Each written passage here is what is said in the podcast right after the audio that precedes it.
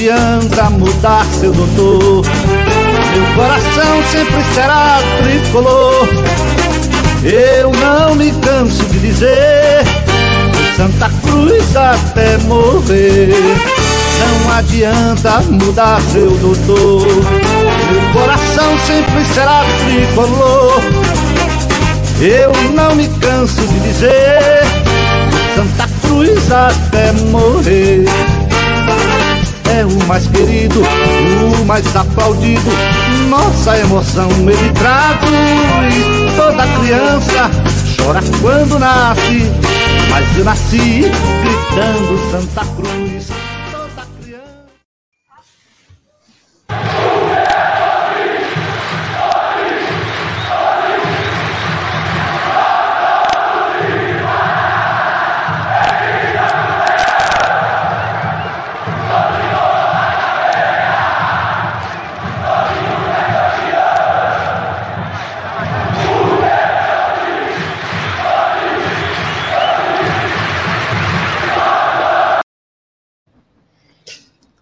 Fala galera do Beberibe 1285, estamos no ar e esse vídeo, como de início, já mostra o porquê o Santa Cruz é grande, certo? E jamais deixará de existir. Vamos embora falar do tricolor pernambucano, que passa mais uma vez por um momento difícil da sua história, mas que eu não sei quando, eu não sei como, mas essa torcida com certeza o fará dar, dar a volta por cima, apesar de tudo e de todos. Comigo, comigo aqui na live, Francisco de Assis, Reginaldo Cabral e André Duarte. Hoje estamos, não estamos no estúdio, voltamos para a nossa estrutura, mas em breve estaremos novamente no estúdio para trazer uma live de qualidade para vocês, muito em breve. Isso depende de conseguirmos, conseguirmos viabilizar esse projeto. E aí vai depender também de patrocínio, é, de chegada de membros no canal. Mas a gente vai com certeza dar esse passo muito em breve de fazer é, uma live semanal no estúdio. É, Francisco, seu boa noite, meu querido. Boa noite, Maurício. Boa noite, André. Boa noite, Reginaldo e boa noite a todos os espectadores do Beberibe 285. Estamos aqui novamente para falar do Santa Cruz, às vésperas da estreia, né? Vamos finalmente, daqui a pouco, falar de jogo, em breve, depois desse hiato do Santa Cruz com férias forçadas. Reginaldo Cabral, seu boa noite, meu querido. Boa noite, boa noite, Maurício, Francisco, André, boa noite, torcida Santa Cruz. Estamos aqui para discutir começar a perreio 2022, né? Vamos embora. Nosso querido amigo André Duarte, seu boa noite, André. Boa noite, Maurício. Boa noite, Francisco, Reginaldo. Boa noite, a Nação Coral. Estamos aqui mais uma vez nessa live para falarmos sobre Santa Cruz Futebol Clube. É isso. E vamos começar, né? Passando informação aí para para a torcida coral, né? É, Santa Cruz de, acaba de disponibilizar há pouco tempo atrás é, no seu Twitter, no seu Instagram, um link, né? É, onde o torcedor que não é sócio pode comprar um combo para os cinco primeiros jogos da temporada do Pernambucano ao valor de 99 reais certo? Então, em média, aí, 20 reais por jogo para os cinco jogos, lógico, até o dia 30, pelo menos. Até o dia 30, pelo menos. Além da vacinação, né? É, também terá que ser apresentado o teste rápido, né? Para, para entrar, para assistir o jogo. Começando rapidamente, ouvindo meus amigos aí, preço bom, né, Francisco? Olha, não é exatamente preço bom. Talvez seja um preço necessário. Para o sócio, que garantir, de certa forma, é bom. Porque até quarta-feira o sócio. O, o, sócio é de graça, né? De graça, exatamente. Por isso eu estou dizendo que para o sócio é bom. Para quem não é sócio, não é tão bom assim, haja vista a, a crise. Mas é necessário, pelo seguinte ponto de vista, certo? Vão ser poucos ingressos. Então, a tendência é a majoração de preços. Por mais que a gente saiba que o futebol não vai ser de qualidade, por mais que a gente saiba que é um clube de Série D, por mais que a gente saiba que o Campeonato Pernambucano não é atrativo, mas para o Santa Cruz tem que ser, é, é, graças ao que andaram fazendo, o Pernambucano virou um campeonato importantíssimo para o Santa Cruz, e, infelizmente, contas precisam ser pagas, certo? Então, digamos que é um preço necessário, não vou dizer, não vou dizer que é bom. Não vou criticar o clube por estipular esse preço, mas dá para entender o lado de muita gente que está chiando. É feito salário mínimo, né? que é muito para quem paga e pouquíssimo para quem recebe. É a mesma coisa essa questão de, de ingresso. Reginaldo Cabral, concorda com o Francisco ou achou um preço bom como eu? É, veja só, é, o valor eu acho atrativo. 20 reais eu acho um valor é, dentro da média do futebol nacional hoje. Né, fazer futebol com ingresso menor que isso é complicado. Isso estou falando sobre o aspecto geral do futebol, não o Santa Cruz em si. É, talvez eu até entenda um ingresso mais barato num jogo que a presença da torcida se faça extremamente necessária enfim, mas eu acho que o preço médio de 20 reais é um preço acessível. Aí você pode me interpelar da seguinte forma. Mas a torcida do Santa Cruz é muito. É, é, não tem condições. Poxa, vai chegar um, um momento, futebol virou um artigo de entretenimento de luxo chegar um tempo que, de fato, é, as pessoas não vão ter condições de ir a vários jogos do preço, porque futebol hoje é muito caro. Diferentemente de décadas atrás, que os salários dos jogadores não eram astronômicos. Então, eu acho um preço médio interessante. Até porque, Francisco frisou, que a capacidade do estádio ela foi reduzida a 3 mil torcedores e 3 mil torcedores sem contar com os sócios. Se os sócios todos reservarem os 3 mil ingressos, se não me engano, não haverá venda de ingresso. Então, é, e o sócio entra de graça. Então, eu acho mais do que justo. Não vejo problema nisso aí, não. E a tendência é cada vez mais o ingresso de futebol ser majorado para forçar o torcedor a ser sócio. Porque o sócio haverá vantagens, ou de desconto e gratuidade.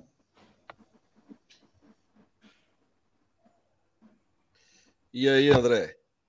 Tá bom o preço é, para o torcedor que pode comprar nesse combo? Tá razoável, é, Maurício. Tá, tá dentro do, do razoável, né? É, a gente tem que ponderar determinadas situações, né? A ausência de público há praticamente dois anos, né, que Santa Cruz não, Santa Cruz e todo mundo, né, não está tendo, ou quase todo mundo, né, não está tendo público nos seus estádios. É, são cinco partidas a 20 reais, e o quantitativo, pelo menos até agora, e a gente não sabe se vai persistir essa restrição de 3 mil espectadores no Arruda. Afora que o sócio tem o benefício de entrar gratuitamente no estádio. Então, por essas circunstâncias, eu acredito que o preço de 20 reais está dentro do razoável para uma partida de futebol. É isso aí. É isso, senhores. Então, para começar a live, realmente, eu peço que vocês curtam essa live, ajuda demais o nosso canal. Compartilhe nos grupos de tricolores, compartilhe com aquele seu amigo que você sabe que gosta de ouvir falar do Santa Cruz, porque hoje vai ter muito assunto sobre Santa Cruz. Aos membros, mandem seus suas mensagens lá no grupo direcionado a comentários da live, que eu vou começar a ler já já. E a quem não é membro e quer se tornar, fácil demais. Fala diretamente com a gente no WhatsApp 99728 26 Fala com a gente, a gente te explica aí como é que você se torna membro, baratinho, tranquilo e você apoia esse projeto, esse canal. Aos que ainda não têm e gostaram, aqui, ó, boné do Beberibe, tô com, tô com ele aqui, também num preço especial para você ajudar o canal e ter um boné de qualidade. Mesmo número, 99728 2600. É, algum outro aviso? Deixa eu ver aqui. Não, nenhum outro aviso. Eu vou ler já já os, os comentários do pessoal, mas eu gostaria de começar a live de uma forma diferente hoje, lendo os comentários deixados pelos ouvintes, pelos espectadores, lá na nossa última live, a live que a gente fez no estúdio. É... Mortadela, Mortadela Gamer deixou aqui o comentário feliz em ver a evolução de vocês. Avante. É... Lucas Rocha, live massa. É... Lucas Rocha, de novo. Conheço o Ariane, menino bom de bola e profissional exemplar. Amigo desde a infância. A gente falou sobre a Ariane lá na, na, na live passada. Valdec Filho, nosso membro, bom dia. Foi muito boa a live de ontem. Ele assistiu no dia, no dia posterior, mostrando uma grande evolução do podcast. Pedro BW, live top. Araquém Umbelino, melhoras total. Estou torcendo aqui do Rio de Janeiro. Certo. Aí aqui um, um comentário de Felipe Oliveira, e eu faço questão de ler. É, esse bicho fica rebaixando a história do Santa Cruz, dizendo que é uma várzea. Mais respeito com a torcida do Santa Cruz, cidadão. Comentário que ele deixou aqui na live e foi respondido dizendo que nós, com certeza, é, respeitamos a história do Santa Cruz. Quem não respeita são outros. Outros que eu digo são gestores do clube. Certo? Vocês querem comentar alguma coisa aí dos comentários do pessoal? Mas essa questão da vaga foi em relação a quê, Maurício? Eu não sei, algum comentário que a gente fez lá na live falando sobre o Santa Cruz hoje ser um clube sem estrutura, né? Mas o Santa Cruz hoje beira várzea, pô. Ele só difere porque ele tem um centro administrativo, uma sede social, um estádio monumental. Mas a funcionalidade do Santa Cruz é precária. Há determinadas ligas de futebol e há determinados times de futebol aí que são mais organizados. Só ele olhar 2021, ver os acontecimentos, enumerar ele, elencar os acontecimentos. Ele vai ver que nem todo time de várzea rola isso. A diferença nossa é que nós temos torcida. Temos como nos recuperar e temos como nos estruturar a médio e longo prazo. Mas a funcionalidade é essa. E a gente não diz isso sorrindo, nem gostando, não. A gente diz isso com tristeza, mas é verdade. Né? Então, assim, é numa agressão. Ninguém está aqui contra a história do clube, pelo amor de Deus. Senão a gente estaria fazendo o que aqui? Agora, que é uma verdade, é. O Santa Cruz.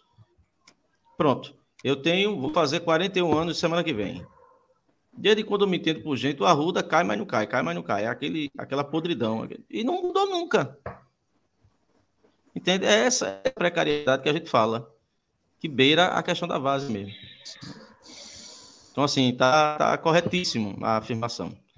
É, e eu acho que a gente tem que se desculpar, não. É isso. Agora, a gente não isso feliz, não. A gente isso muito triste. Como a gente está comentando hoje o nosso futebol numa Série D. A gente está feliz por estar tá na Série D? Não. A gente vai comentar o que é a realidade da gente. É a realidade. Mas a gente não está feliz por causa disso, não. E a gente não está feliz porque o time da gente não tem estrutura, porque o time da gente foi ultrapassado por sete ou nove clubes no Nordeste no ano passado, do ranking. Mas a gente não está feliz com nada disso. É uma verdade, uma constatação. E eu acho que melhorar isso parte necessariamente em admitir essa falência. Enquanto a gente não admitir, a gente fica patinando achando que é alguma coisa quando não é nada. O Reginaldo, é, eu também gostaria de comentar é, é, é, essa crítica. Eu entendo o lado de quem não gosta quando qualquer um de nós fala da estrutura precária de Santa Cruz, ou quando usa o termo várzea, que é um termo pesado, é um termo doloroso e é depreciativo para um clube de, de, de futebol profissional, principalmente para quem tem a história que Santa Cruz tem. Mas, infelizmente, do jeito que o Santa Cruz vem sendo administrado há décadas, a gente, sempre fala isso aqui, a gente fica, fica repetindo, há décadas, isso não é de hoje, infelizmente, existe clube de várzea principalmente em estados em que o futebol de várzea é forte. Se pegar, por exemplo, existem ligas de várzea fortíssimas em São Paulo. Se a gente for olhar bem, o Santa Cruz tem uma estrutura muito aquém do nome que ele construiu em sua história. Nome esse que foi construído em décadas passadas. Que não se engane, é, torcedor. O que o Santa Cruz tem de grande em termos de futebol foi construído principalmente nos anos 70. Principalmente. De lá para cá, dos anos 80 para cá, o Santa Cruz só fez declinar. Então, como o Reginaldo disse, a gente não fala isso satisfeito. A gente não fala isso para irritar o torcedor que nos prestigia, né? que o torcedor que para para assistir a gente está nos prestigiando e a gente agradece. A gente jamais vai falar algo para irritá-los e principalmente para depreciar o clube. Não é o nosso intuito. Só que, infelizmente, é aquela questão, né? Para você procurar tratamento, você tem que reconhecer que está doente. Enquanto você achar que está com saúde, enquanto na realidade você está doente, a tendência é você piorar mais, porque você sequer procura um profissional para iniciar o tratamento. Então, por mais que seja doloroso isso que a gente fala, não é contra a instituição. Até porque todos nós aqui somos torcedores do Santa Cruz, todos nós. Isso que a gente fala é contra o que fizeram e andam fazendo até hoje com a instituição. É, é simplesmente isso. A gente não é torcedor de esporte do Náutico para ficar depreciando Santa Cruz. Não é o caso. Mas é feito, é feito você encarar o país. Ser patriota é você só tecer elogios para o país ou é você reconhecer os problemas do país e trabalhar para melhorá-los? Creio que é a segunda opção. Porque você elogiar o que não é digno de elogio é, é se iludir sem querer chamar o torcedor de iludido, porque eu entendo que ele não gosta do que a gente fala. Só que, infelizmente, infelizmente, é, é necessário. Vai resolver a gente só falando? Não, não vai. Mas é pior a gente fingir que não está vendo. Com certeza é pior. Então, é, eu, não, eu, não, lembro nem o Maurício disse o, o nome do torcedor, eu não lembro. Eu espero que ele entenda esse posicionamento da gente. A gente não tem intenção nenhuma de diminuir o Santa Cruz. Até porque se tivesse, a gente faria um, um Abirias de Carvalho, número tal, que eu não sei nem o número daquilo ali. Felipe Oliveira, viu o nome dele? Pronto, Felipe Oliveira. É, espero que você entenda a gente. Dói, do jeito que dói em você ouvir isso, dói para a gente falar. Não pense que falamos isso com satisfação, não. Falamos isso com muita tristeza. Deixa eu mandar aqui um abraço para nosso amigo Vitor Dantas, que está lá atendendo o pessoal na, na loja da Volt no Arruda. Ótimo atendimento. Boa noite aí, Vitor. Seja bem-vindo à live e acompanhe a gente aí. É, pessoal aqui já se manifestando, dizendo que está correta a nossa afirmação. E antes de passar aí para a pauta realmente do programa, vamos ler aqui o grupo de, de membros porque o pessoal tá aqui, ó, no grupo de membros, já virado. Diogo Alves, nosso amigo Diogo Alves. Boa noite, membros e nação coral. Qual foi o intuito de esconder de todos o jogo treino de ontem? Até mesmo da imprensa, pois nós sócios em dia deveríamos ter o privilégio de ter alguma notícia, vídeo, o mínimo de informações sobre o time. Mas não, só servimos para pagar mensalidade. Começando por André, eu gostaria de ouvir sobre esse tema, é um tema importante aí. Sobre o jogo treino e também sobre essa falta de informação. Muita gente nem sabia o que estava acontecendo. Foi certo ou foi estranho, André? Eu não sei te responder. Talvez tenha sido estratégico, né?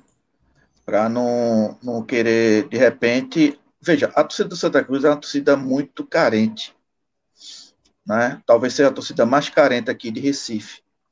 Santa Cruz está sem jogar desde quando? desde setembro, outubro, né? Aquela partida contra o Floresta. E, de repente, não sei, eu estou supondo, certo? Porque só cabe a gente supor. A gente não teve até agora uma informação oficial do clube do porquê né, a partida sequer foi é, acompanhada pela imprensa. E aí, portanto, já adianto que eu não sei falar absolutamente nada do jogo por motivos óbvios, até porque a gente não sabe nada do jogo. É, foi, foi divulgado o gol que o Santa Cruz fez, apenas isso. Né? Até um gol até bonito, fora de área, só, somente. Eu acho que, que, de repente, se quer dar um pouco mais de cautela, sabe? De, de de a, os defeitos que, que, que, certamente essa equipe irá apresentar, porque é uma equipe nova, né? De repente, é, não, não ter tantas, tantas críticas. Eu acho que foi mais por. Eu, eu enxergo e quero entender né, de que foi mais por esse lado, sabe, Maurício? De preservar mais o, o ainda mais o grupo. Né? Está uma semana da estreia do Campeonato Pernambucano e talvez né, de repente, uma, uma má partida do time, né, sobreviesse críticas que talvez não fossem é, muito bem geridas, enfim, tumultuasse o ambiente, alguma coisa nesse sentido.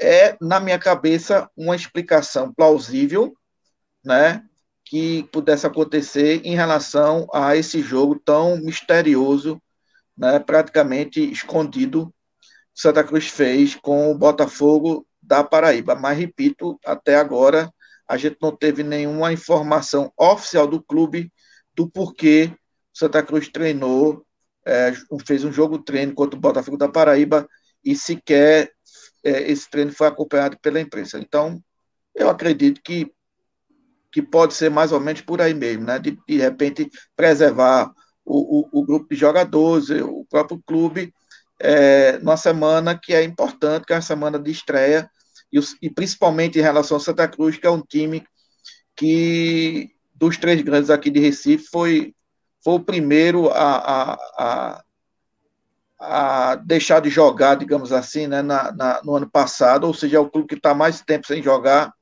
é, do, daqui de Recife em relação aos os dois mais ferrenhos adversários que são Náutico e Esporte. Então, eu acho que eu acho, presumo que seja mais por aí. Mas é só um machismo, né?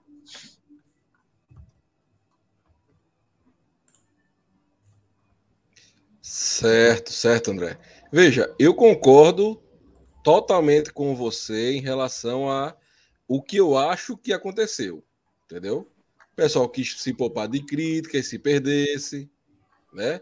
Se blindou, é, se jogasse mal, ia ter muita crítica. Porém, acho eu que no mundo de hoje, que é um mundo de. de vou, vou, generalizar, um mundo de Twitter, onde a notícia é total e rápida, não cabe mais a um, a um clube de futebol profissional, certo? E sua comunicação é, é, não repassarem essas informações stories no Instagram de aquecimento, de entrevista com o jogador em campo, falando da importância, informando.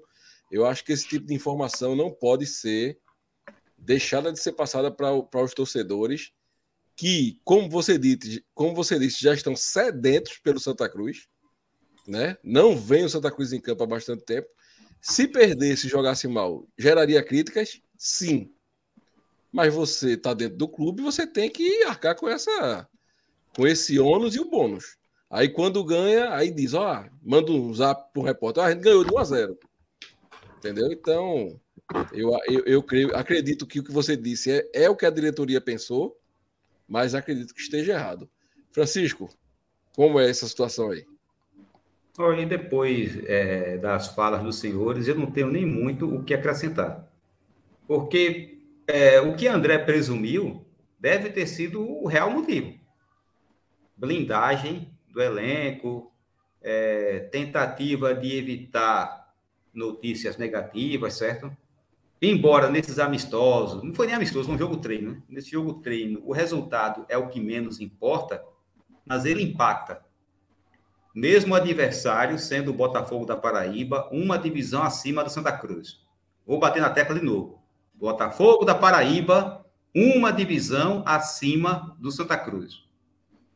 Então, não é à toa que a gente fala que a estrutura é precária, o declínio foi muito forte e chega a comparar com Várzea. Porque eu lembro de um período, e eu não sou tão velho assim, em que nunca alguém iria supor, imaginar, cogitar que o Botafogo da Paraíba estaria numa divisão acima de Santa Cruz.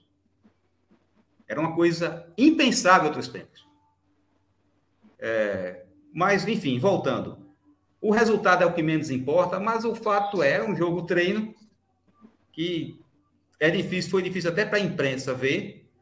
Então, assim, é, a estratégia realmente foi essa. O torcedor gostou? Com certeza não. Com certeza não. Nisso eu tô, é, nisso eu tô com o Maurício. É, e a reclamação do Diogo é bem pertinente. Eu só espero que, independente dessa estratégia de esconder ou não é, performance em, em jogo treino, que o Santa Cruz possa iniciar a temporada muito melhor do que aconteceu ano passado. Até porque precisamos fazer um bom campeonato pernambucano. Não vou nem cobrar título. Outra, outro sinal do quanto Santa Cruz caiu, né? Porque historicamente era para se cobrar título do Santa Cruz do Campeonato Pernambucano. Mas a gente chegou a um estágio em que começa o Campeonato Pernambucano e já estamos satisfeitos com o Santa Cruz chegando na semifinal. Mas, infelizmente, essa é a verdade. Então, assim, não tenho nem muito o, o que dizer sobre isso aí, certo? Eu entendo a chateação do Diogo, mas sabendo de como as coisas acontecem no Santa Cruz, não chegou a ser nenhuma novidade isso, não. Professor Reginaldo aí. Mandar um abraço aqui para João Bosco, né, professor? Isso. Está lá é, na cidade de Jaqueira, zona da mata de Pernambuco. É, então, um tá abraço, João. a gente um abraço para você, João Bosco. É, veja só, amigos, eu, eu, eu queria divergir de vocês em um ponto.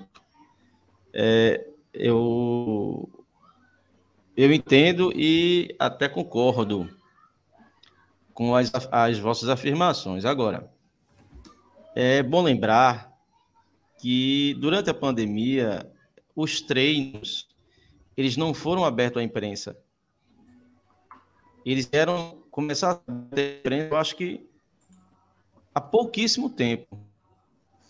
A imprensa tinha treinos hora e as imagens fornecidas pelo YouTube. Eu não estou isentando o Santa de, de, de possível culpa, não. Estou dizendo que, durante a pandemia, não havia presença de repórteres em treino. Eu não sei se com o decreto do governador, que começou a vigorar na sexta, tenha sido o fator de não haver cobertura por parte da imprensa. Não sei. Não sei. Estou só colocando isso como um, mais uma, né, uma das possibilidades. É, e não foi nenhum jogo treino, assim, né, na verdade, um amistoso. Né? Foi de fato um treinamento, mesmo. Você estava jogando de colete, se eu não me engano, não Jogando de colete, então foi uma coisa. Foi um treino, bem, foi um treino. Ser um padrão. Volta, é, para, volta, exatamente. Então, assim, é, talvez tenha sido isso. Não sei. É, em relação ao resultado, é bem, bem emblemático, no sentido de que é, nós conseguimos ver no Santa Cruz da Série D, por incrível que pareça, mais planejamento do que o Santa da Série C. O Santa que começou o ano, o ano passado, a temporada passada, foi um Santa sem nenhum planejamento. Com contratações extremamente questionáveis. E eu não estou falando de uma, várias. Né? E nós vimos uma, um, um Santa Cruz sendo montado eu esperava, inclusive, mais dificuldade na montagem do elenco.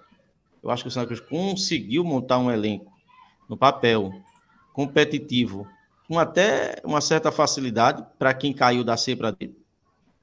Jogadores que estavam jogando outras divisões aí, né? como o caso do Dudu Mandai, que fez o gol, inclusive ontem no amistoso. É, então, eu acho emblemático no sentido de que parece-me que o Santa vai entrar numa rota de competitividade. Agora, aonde vai dar essa competitividade, eu não sei.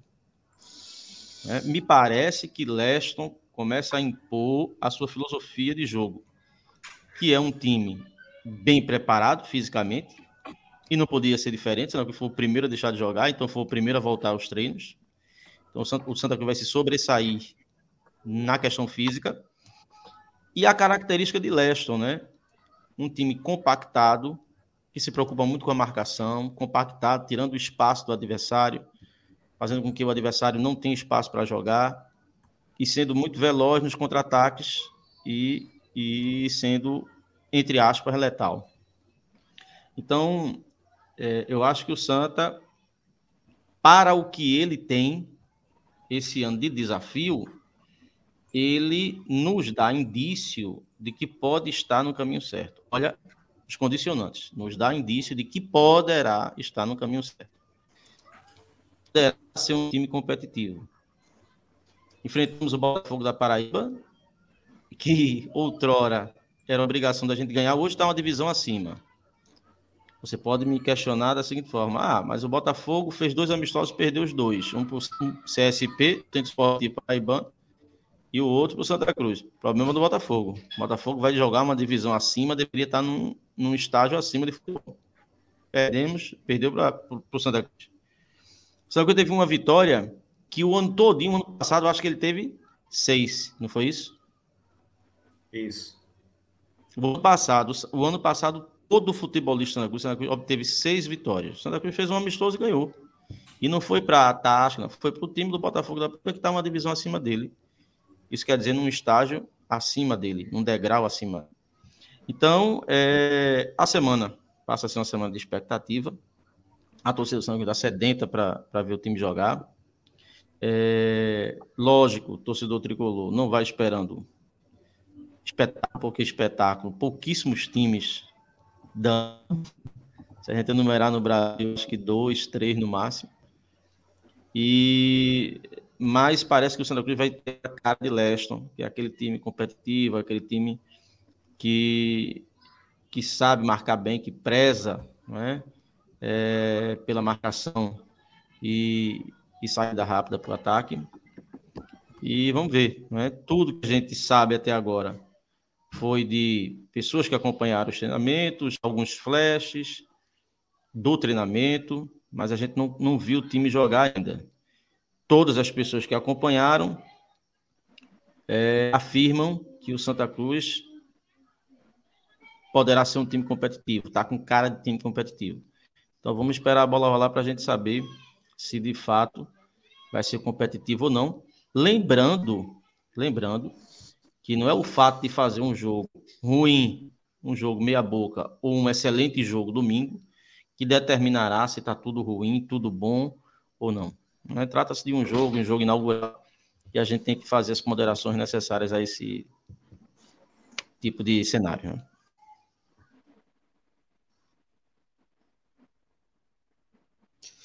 É isso, senhores. Então vamos continuar aqui lendo aqui no grupo. Túlio Santana, nosso membro, exigiu o mínimo, o mínimo de profissionalismo dessa gestão é mera perda de tempo.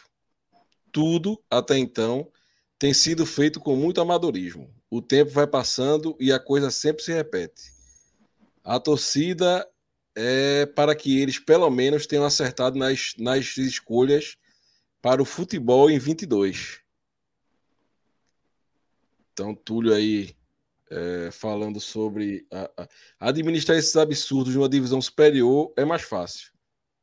Valdec dando o seu boa noite aqui no grupo, boa noite a todos. Luciano Simplício, boa noite, amigos. Estamos juntos em mais uma live. Um abraço a todos. Abraço, Luciano. O Cid, nosso membro Cid, boa noite. Eu acho que esse time vai dar certo, minha opinião. Amém, torcemos para isso. É, Jadilson Vasconcelos, nosso amigo Jadilson, está lá em São Paulo. o Santa Cruz deixa a desejar séculos em várias áreas. Porém, fica uma pergunta para os, para os amigos: o que a TV Coral faz hoje no clube? Sei que a pergunta caberia aos gestores, mas se alguém souber, me ajude. Abraços. Estamos é tentando trazer o Fernando. Entretanto, eu falei com ele esse final de semana e é, tem alguns projetos que ele está desenvolvendo, segundo ele, e poderemos ter novidades daqui para frente, mas vamos tentar trazê-lo para uma live para gente justamente fazer os questionamentos que a gente sempre sempre escuta, não é? Não só dos membros, como também os questionamentos nossos. Matheus aqui, um alô para o grupo Muro das Lamentações e um abraço aos amigos da bancada. Valeu, Matheus. Um abraço para o pessoal do Muro das Lamentações, em especial para Cláudio. Então, vamos tocar aqui em outra pauta importante do nosso Mesa do Beberibe, dessa, dessa segunda-feira, especialmente nessa segunda-feira, que é, e eu vou, vou procurar aqui no nosso grupo, é, deixa-me ver, comunicação a gente já falou, o amistoso a gente já falou, vamos falar um pouco sobre esses exames que serão necessários aí para, para adentrar ao mundão do Arruda, né? É, o, o NE45, o portal NE45, fez uma matéria é, de bastante que bastante ajudou hoje aqui é, em Pernambuco, falando sobre os lugares onde haverão testes disponibilizados para esse teste rápido, né? Disponibilizado e gratuito, para... né? E gratuito, e gratuito, e gratuito, né? Então aqui eu vou passar alguns pontos é, o ginásio de esporte Geraldo Magalhães, né? O Geraldão, na Embiribeira. Das é, 8 horas começa lá até a capacidade de 500 exames, todos os dias da semana. Eles fazem 500 exames, mas a gente sabe que tem que fazer assim um dia antes, né? No caso, né? 72 horas, horas né? 72 é. horas. Isso. Aí é, é, no caso da sexta-feira. É da sexta-feira, então, né? Isso. Sexta ou quinta. Fundação de Saúde Amauri de Medeiros, Fusan, na Praça Oswaldo Cruz, na Boa Vista, 8 às 17, todos os dias. Não é necessário agendamento, beleza? Lá no Geraldão também não é necessário agendamento. No TIP, ali no. É curado, mas é várzea, né? Ali, né? É, de 8 às 16, todos os dias, e não é necessário agendamento. É, ônibus da saúde, na rua Elisa Cabral, em Camaragibe, 8 às 16 também, segunda a sexta, e 8 às 12 no sábado. Não é necessário é, agendamento. Tem muitos outros lugares, e eu sugiro que vocês acessem o NE45 lá, para vocês darem uma olhada, porque tem lugares que está disponível, mas é preciso agendar. Então eu não vou ler aqui porque é muito grande, mas é, é, é, esse, querendo ou não, esse exame, e aí é um tema que a gente, importante, mas que a gente tem que falar, atrapalha um pouco a relação à torcida aí. Se torna importante para controle da, da pandemia, mas querendo ou não, tira um pouco do público do estádio, né? É, não só por conta do exame, mas também por conta da, da dificuldade para se fazer. Por exemplo, o Geraldão pelo que a gente ficou sabendo, a fila é grande, a espera é grande, então, querendo ou não, tira um pouco do público do estádio. Mas você que queira, deseja ir ao jogo, é importante que você procure um desses lugares, certo? E faça o teste para apresentar no dia do jogo. Vocês têm alguma coisa a falar sobre esse assunto, senhores?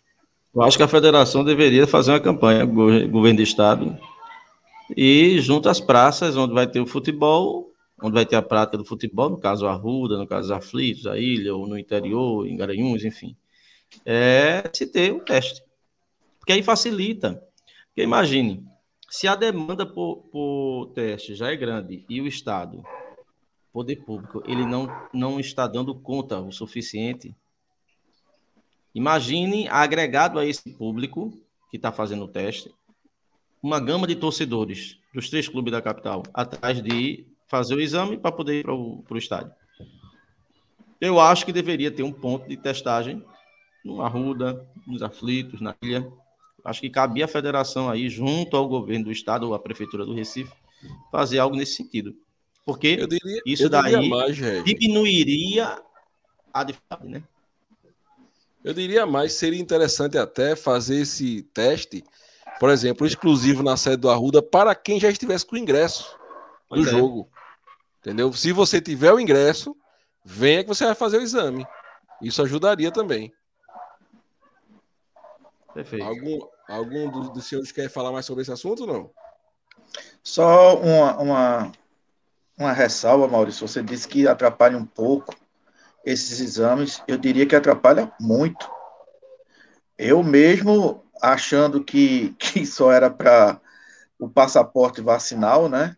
Mas quando eu soube que era para fazer esse exame e eu estava certo de ir para o jogo, realmente deu uma travada. Deu uma travada. Então, imagine, as pessoas trabalham, entendeu? É, tem as ocupações. O cidadão não vai estar disposto a passar horas aguardando o exame para, de repente, ir para um jogo de futebol. É, a ideia de, de Reginaldo, excelente ideia. Eu acho que poderia fazer isso na sede social do clube, certo? Por dois dias antes, três dias antes, até por uma questão de, de, de garantia, de controle social mesmo. Não é só, não é só na, na e aí eu abriria, eu, eu abriria mais o leque, sabe? Eu acho que não precisa nem de ingresso, não. Nem necessariamente para o cara ir para o jogo, não. É testagem mesmo que está precisando, entendeu? Colocaria mais um posto, só que seria na sede do clube. E aí aproveitava que o torcedor ia lá na sede para poder fazer esse exame, entendeu? Eu até abriria mais o leque. Eu acho que é questão que, que, que a gente está precisando hoje, está se notabilizando hoje, que tem muita gente que tomou vacina e que não está tendo sintomas e que está com Covid. E a Covid pode passar, você é assintomático, mas de repente pode, pode transmitir para outra pessoa. E o que é que, o que, é que vai, vai dar um, um freio de arrumação nisso tudo? Testagem. A testagem. Então, para um jogo de futebol que está se exigindo a testagem, eu acho que nada mais coerente né, que se fizesse uma montagem, uma estrutura, e aí não ia falir a prefeitura, não ia falir o governo do estado, não ia falir a federação, muito menos o clube, nas sedes, das sedes desses respectivos clubes, entendeu? Fizesse a testagem, né? Ou, ou numa lojinha do Shopping Center Recife, aliás, do Shopping de Recife, né? O Shopping Center Recife, o Plaza, o Tacaruna, enfim, né? Fazia a testagem de, da, da, das pessoas, que certamente as pessoas se interessam, né? E aí, objetivamente, acho que se interessam de ir para o jogo, certamente teriam maiores facilidades do que se submeter a, a horas e horas, né, nesses postos que está aí, principalmente no Geraldão, para se fazer a testagem. Então, assim, é, Maurício, eu acho que, que atrapalha muito, não é pouco não, atrapalha muito a aquisição, é, no caso de fazer o exame, a, a ida ao estado do Arruda domingo. A gente já tem um público limitado a 3 mil pessoas. E com essa exigência de fazer esse exame, eu quero crer que eu não. Eu, assim, eu acho que não vai dar nem, nem a metade disso. Entendeu? É verdade. Sincero, honestamente. Ontem, na Rádio Jornal, no debate, teve uma torcedora do Náutico que fez uma, uma, um questionamento justamente a isso.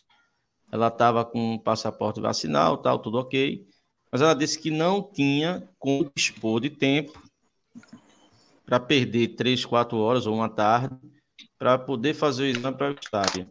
Né? E Mal falou uma coisa interessante. Ora, o, o torcedor de Santa Cruz que é só você tem que reservar o ingresso. Não é verdade? Então, ao reservar o ingresso, o clube tem essa lista de, de ingressos reservados. Passaria para a prefeitura, o governo do estado, a federação, não sei, para o ponto de testagem e automaticamente você reservando o ingresso já estava marcando seu exame. Ia lá para o exame e, e iria para o jogo. Mas parece que é complicado. Federação da gente pensa em tudo. Né? Menos no bem-estar do torcedor. E o nosso membro aqui, Diogo, ele traz uma informação, é, e aí depois eu vou checar realmente, mas é, é, ele, ele, eu acho que ele não falaria se não tivesse conhecimento de verdade, que aonde se agenda, onde tem agendamento do exame, essa semana já está toda preenchida o agendamento. Pois é, ainda então, tem esse detalhe, a demanda, né? É, só teria, na verdade, nos postos onde não agendam. Então você vai chegar por hora, né? Quem chegar primeiro faria os exames. Então, realmente dificulta bastante. Se fosse só Ô, Maurício, do... diga, diga, André. É, rapidamente, esse, esse decreto ele vai até o dia 31 de janeiro, não é isso? Isso. Isso. Até por experiências de decretos passados durante a pandemia, acho muito pouco provável que ele se limite a essa data. Ou seja, do jeito que a gente está vendo as coisas, do jeito que a gente está percebendo o dia a dia da situação da população em geral, acho pouco provável que vá só até o dia 31 de janeiro. A curva está ascendente, né? Acho, aí é um achismo meu, certo? Acho que a tendência é de prorrogar esse decreto. Porque da, você, sincero e honestamente, fazer uma pergunta aqui a vocês. Vocês acham que irão diminuir drasticamente né, o contágio, esse, esse vírus, essa gripe, Covid, enfim, daqui para o final do mês? Não. Dificilmente. Dificilmente. Dificilmente. Então, assim, a possibilidade eu acho que a tendência de prorrogar, é prorrogar e aí vai ter mais... mais restrições. Exatamente. E aí vai, daqui a pouco vai estar, tá, voltar os portões fechados de novo para o estádio de futebol. Porque, ô Reginaldo, nós, hoje nós somos 3 mil.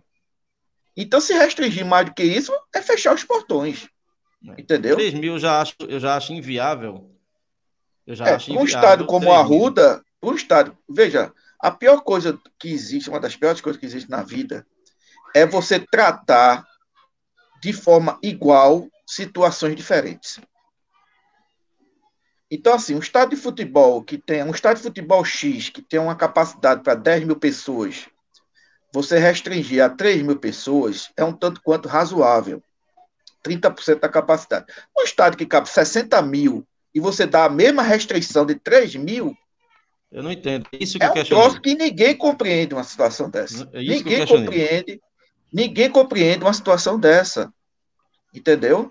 É como se você limitasse é, a, a, as pessoas agora a entrar no ônibus né, com, somente com 10 pessoas dentro do ônibus. O cara que tem um micro-ônibus, que tem lá capacidade de 20, tranquilo. Mas o cara que um ônibus maior, com capacidade para 60, 70 pessoas. Entendeu? É uma coisa ilógica isso. Então, assim, só para fechar esse assunto, eu acho muito pouco provável que e do jeito que a gente está vendo aí no dia a dia a situação, acho muito pouco provável que o governo do Estado é, se limite a, a, a, essas restrições até o dia 31 de dezembro, até o 31 de janeiro. E principalmente porque os clubes e a federação né, não pressionam a, a, o governo. É, e aqui eu falo pressionar para que faça coisa viável faça um distanciamento dentro do estádio, tudo que for viável para manter o estádio aberto, entendeu? E, e que tenha um público é, é, é proporcional para cada lugar. É outra isso? coisa, Maurício, veja, é, é, uma coisa ajuda a outra, é uma mão segurando a outra. A partir do momento que um torcedor de futebol se interessa para ver seu clube, aí independentemente de cores, né? Mas vamos falar aqui especificamente do Santa Cruz. A partir do momento que o torcedor do Santa Cruz se interessa de assistir uma partida do seu clube, para tanto, obedecendo a um decreto do governador do estado, tem que fazer um teste, é óbvio, o ideal, o próprio estado, né, a própria prefeitura, dessa logística, porque isso é uma questão de saúde pública. Se por acaso aquele torcedor tivesse cometido de Covid, ele já teria o tratamento dele, já faria, já ficaria isolado, entendeu? E ao cabo ao fim já beneficiaria a toda a população, a toda a sociedade, inclusive o próprio Estado. Veja, a coisa é lógica, é um casamento perfeito. Mas não, é um, o, que se, o que a gente percebe é que é um virando as costas para o outro. o, o, o governo dá, lança o decreto, coloca na, na a, a sociedade e cada um se vire, meu amigo, do jeito que está ali. Cada um se vire e ninguém procura um apoio de, de ninguém. Ninguém vai, ninguém procura é, se unir para ver como é que faz as coisas de, de uma forma melhor para atender a população, para resolver ou minimizar essa situação. O que você falou é perfeito. Caberia aos clubes, à federação, chegar ao governo do estado. Olha, tá aqui, temos um jogo aqui importante Santa Cruz. Há condições de viabilizar um teste rápido é, lá na sede social do clube, porque isso vai interessar o Estado também a ter esse controle. Quanto mais gente sendo testadas para saber se está ou não com a doença, interessa todo mundo. Não só interessa ao sujeito, à família do sujeito, mas à sociedade como um todo e, portanto, ao Estado. E a gente não vê nada disso. A sensação que dá é que cada um faça uma, uma coisa e vira as costas para o outro. E é por isso que está nessa situação. Mas aí entra naquele assunto que Gera tocou na última live, que parece que o governador de Pernambuco, né, ele não, ele não gosta nem um pouco de futebol, visto que outros governadores do Nordeste apoiam em seus estados os seus times e Paulo Câmara abandonou eles há muito tempo. E aí junta o abandono também da Federação Pernambucana, né, que que está preocupada em fechar seu contrato milionário para bancar né, sete jogos com VAR e o resto do dinheiro Deus sabe para quê. Mas vamos embora, vamos tocar sobre, na pauta. Vamos embora. Em outra pauta, virar a pauta aqui. Vamos falar sobre as projeções de vocês para esse pernambucano. Entendeu? Eu sei que toda projeção que a gente fizer aqui pode cair por terra com três rodadas de campeonato, né? Mas o que é que vocês esperam? Eu, eu, por exemplo, vejo um Náutico aí vindo arrumadinho, contratou um meio atacante muito bom do Ceará, né? Leandro Carvalho. É, vejo o esporte patinando aí na formação do seu elenco. Eu tenho dito que, a, a meus amigos rubro-negros que o técnico do esporte, no final do, da temporada, ou sairá como gênio, ou como um dos maiores burros já vistos em Pernambuco, porque ninguém conhece esses jogadores aí é, é, de fora do país que ele tem trazido, né? Então, como é que vocês veem aí, André e Reginaldo? Vai lá, Regi. É, Maurício, é aquilo que eu digo. O Santa Cruz ele tem uma coisa favorável a ele, que é a questão física. Então, enquanto os outros times, Náutico e Sport, se reapresentaram bem depois, e ainda vão jogar um campeonato paralelo, que é o Campeonato Nordeste. O Santa Cruz já vai ter o Pernambucano para se preocupar. E se apresentou muito antes. Então, em teoria, o Santa Cruz está melhor preparado fisicamente. E a gente sabe que o futebol hoje, ele às vezes é ganho muito mais na força física do que na técnica. Em termos de qualidade técnica, Evidentemente, embora Náutico e Esporte não sejam excelentes times, muito longe disso, pelo contrário, é, mas eles têm uma qualidade técnica melhor do que a do Santa Cruz. Então, o Santa Cruz deverá igualar, se igualar, dentro da, da condição física, do seu preparo físico, da sua organização tática, e aí, na medida que as vitórias vierem, da simbiose entre torcida e time se houver torcida. É, então, é, a, a, minha perspectiva é nesse sentido. Título, pô, a gente tá falando de futebol, tudo é possível, né? A gente já viu coisas no futebol assim absurdas, né? Quem aqui acreditava que o Santa Cruz em 2011 seria campeão pernambucano? O Santa Cruz engataria um tricampeonato, né? estando na Série D, né? após anos penosos, que nem na primeira fase a gente passou que, diga-se de passagem, se tivesse Série E, o Santa Cruz tinha sido rebaixado em 2009. Né? Então, é, eu vejo um campeonato para o Santa Cruz é, importantíssimo, é importante, é o único que ele vai disputar, é importantíssimo, e ele vai estar numa vantagem de estar se preocupando, jogando de domingo a domingo apenas, tendo semanas de preparação e aprimoramento, de, de correção, enfim, enquanto seus adversários vão estar jogando não é, dois campeonatos E eu não vejo esses adversários com elenco para dois campeonatos.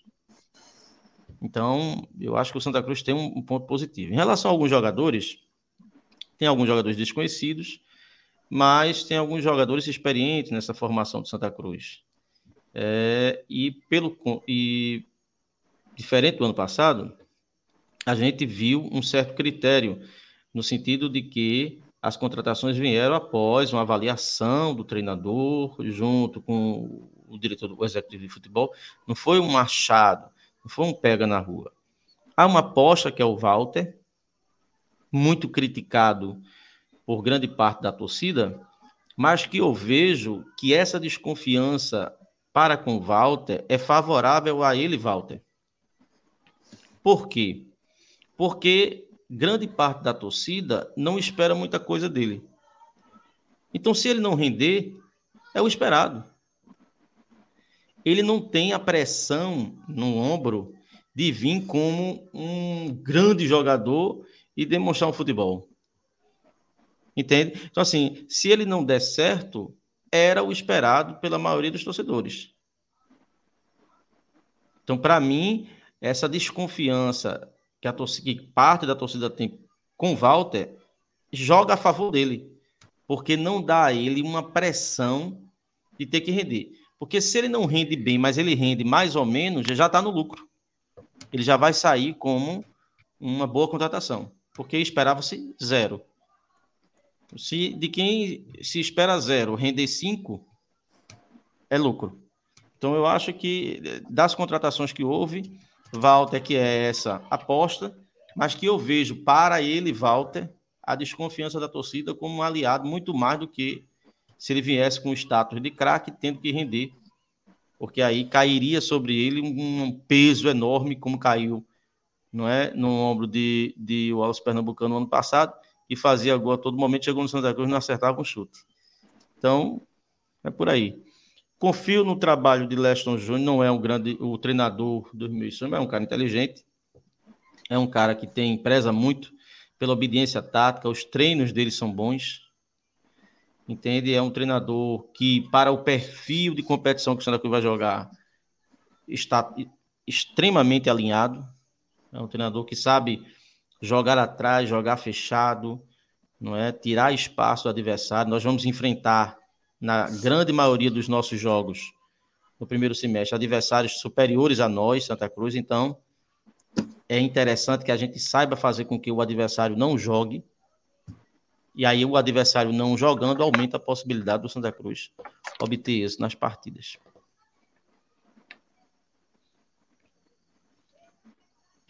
Ok, Reginaldo. Nosso amigo Francisco deu uma quedinha, né? Eu queria tanto ouvir Francisco sobre esse assunto, Vamos ver se ele volta para falar sobre isso. Marcelo Romão, antes de passar a palavra para André, faz uma pergunta aqui. Me responda uma coisa: caso o cidadão compre o ingresso e depois ele teste positivo, ele vai ser barrado ou vai ter uma área no estádio para os que estiverem com Covid? Barrado. barrado no baile, viu, Marcelo? Uma área do... Vai ter você, uma área no estádio para Você vai para. É para você, lascar, você vai para o quarto. Você, você vai para o seu quarto, isoladinho, sem contato nem com familiar, para não passar para Covid para ninguém. Ah, rapaz, essa foi boa.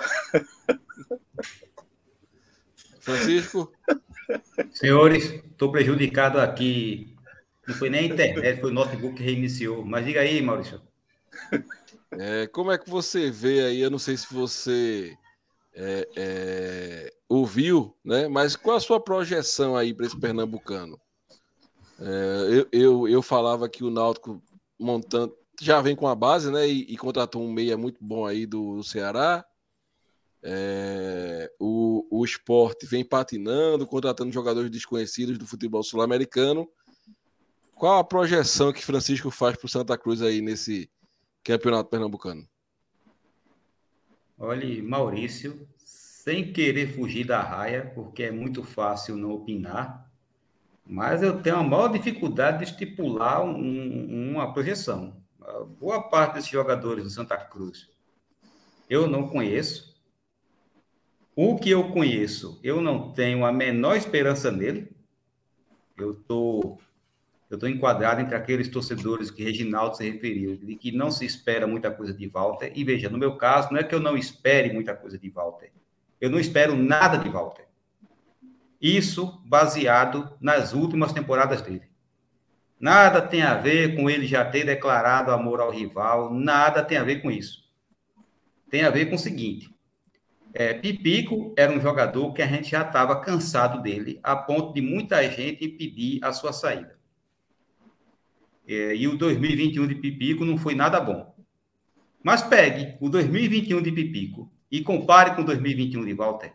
Aliás, pegue os últimos quatro, cinco anos de Pipico, que foi o nosso melhor atacante, mas que principalmente na última temporada esteve aquém daquilo que a gente precisava, porque ele ser o melhor não significa que ele era o que a gente precisava, e compare com Walter. Não tem nada no histórico de Walter das últimas temporadas que faça a gente acreditar que aqui, por ser no Santa Cruz, ele vai melhorar. Não existe. Torço para estar tá certo? Não. Torço para estar tá errado e para estar tá muito errado. Mas eu tenho uma opinião bem parecida com um amigo nosso, que é membro do, do, canal, o Ed, que sempre fala que Walter vai fazer no máximo 10 jogos. Infelizmente, a minha projeção é muito parecida com essa. Nele, eu não tenho esperança. Agora, o que é que eu me apego? E já foi falado aqui. É, os outros clubes, esporte e náutico, vão estar divididos, certo? Copa do Brasil, Copa do Nordeste. O Santa Cruz vai ter só o Pernambucano. O Santa Cruz começou a pré-temporada primeiro, então vai se valer do físico, vai se valer do peso da camisa que em estadual ainda é muito forte. Então, assim, eu torço para que o Santa Cruz faça um bom pernambucano. Mas eu dizer para você que eu tenho uma ideia, uma projeção de onde esse time do Santa Cruz pode chegar, sinceramente, eu não sei. Estou me apegando a, a, ao fato de Leston ter feito um bom trabalho no Floresta, certo? Ter conseguido subir da Série D para a Série C. E dentro das limitações do Floresta, consegui um ótimo trabalho. Estou torcendo para que aconteça o mesmo aqui. Mas projeção, é, eu não saberia dar, sinceramente. Torço para que o Santa Cruz faça um bom estadual. Um bom estadual que faça a gente esquecer um, um, um pouco do terrível 2021. Mas projeção eu não consigo fazer sobre Esquerdinha, sobre Dudu Mandai, é, sobre Jefferson e sobre outros jogadores contratados. Não sei, vou, vou simplesmente torcer para dar liga e para que 2011 não precise nem se repetir exatamente, né? mas que se repita em parte o que houve em 2011. Mas não encare isso como projeção, é apenas aqui um torcedor é, na esperança de que dê certo. Ok. André, é, eu tô meio nessa, nessa linha aí de Francisco, é uma incógnita, né? O lado positivo disso tudo, Maurício, é que o elenco foi completamente reformulado, né? Completamente. Eu ficaria realmente aqui muito é, sem esperança se nós tivéssemos o, uma parte do plantel do ano passado ainda hoje no Arruda. Mas, pelo menos, né, aqueles jogadores derrotados, né, fracassados, sair. E aí eu sempre faço esse registro, sabe, Maurício?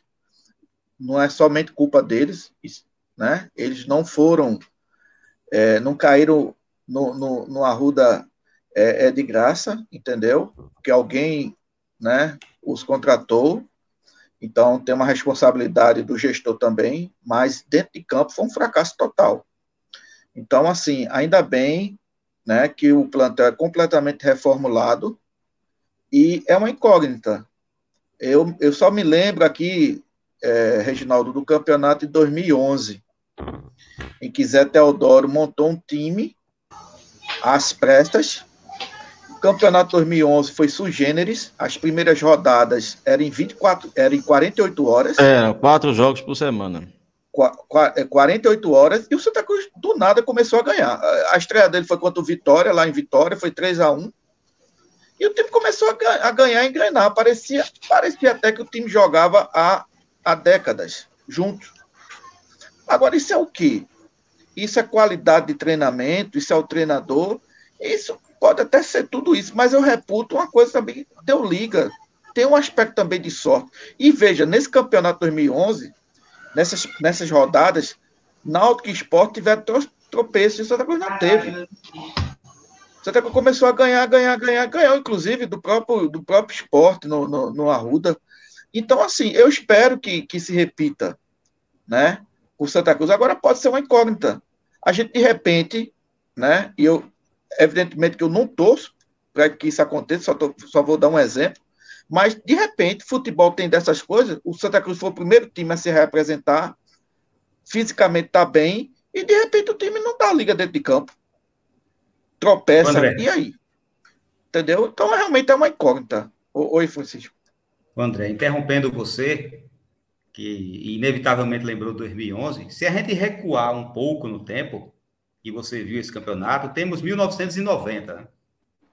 Sim. Viu 1990, Sim. e eu creio que Reginaldo também lembra, o Santa Cruz fez um, um ano de 89, principalmente no brasileiro, certo? Foi desclassificado pelo 13, certo? Um, um, um jogo decepcionante para a torcida de Santa Cruz.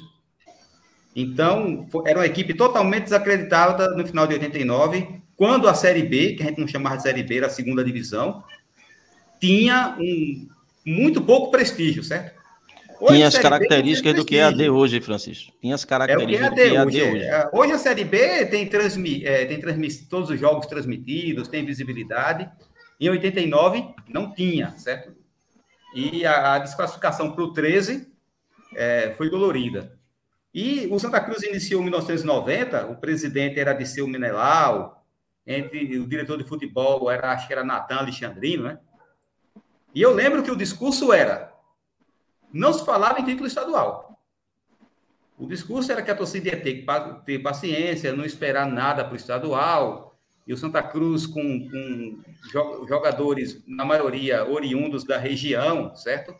E das divisões de base, Inclusive, Mazo, que recentemente mandou mensagem é, para o podcast, né? Mazo, que hoje está em Portugal, o volante Mazo subiu para o time de cima nessa ocasião, Leto subiu nessa ocasião, é, e jogadores da região vieram, mas teve gente de fora, teve, né? Mazinho, e depois. Mazinho Loyola.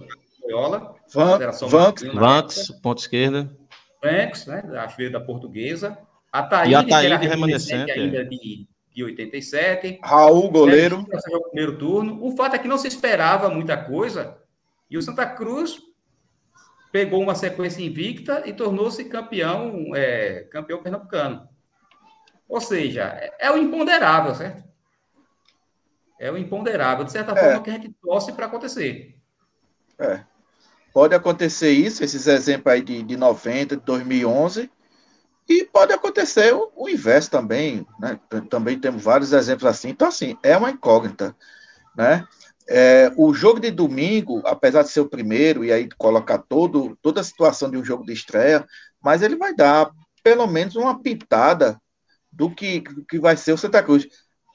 É, é, veja, a gente pode perceber jogadas ensaiadas, né?